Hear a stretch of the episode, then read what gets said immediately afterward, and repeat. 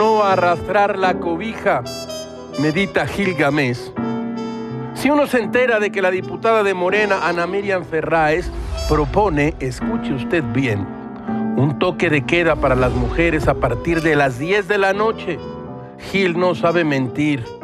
Esta diputada afirma que para combatir los feminicidios convendría que las mujeres se guardaran en sus casas, así como usted lo oye. Dice así, que se queden en casita con los hijos y si se puede antes de las 10 mejor. Bien pensado, la diputada tiene razón. ¿Qué mejor manera de proteger a las mujeres que escondiéndolas? A la preclara diputada le faltó agregar que las mujeres se queden en casita y de preferencia dentro de un closet, porque luego hay ladrones violentos que se meten a las casas y buscan aquí y allá. Dice la diputada que esta salida contra la violencia de género es viable.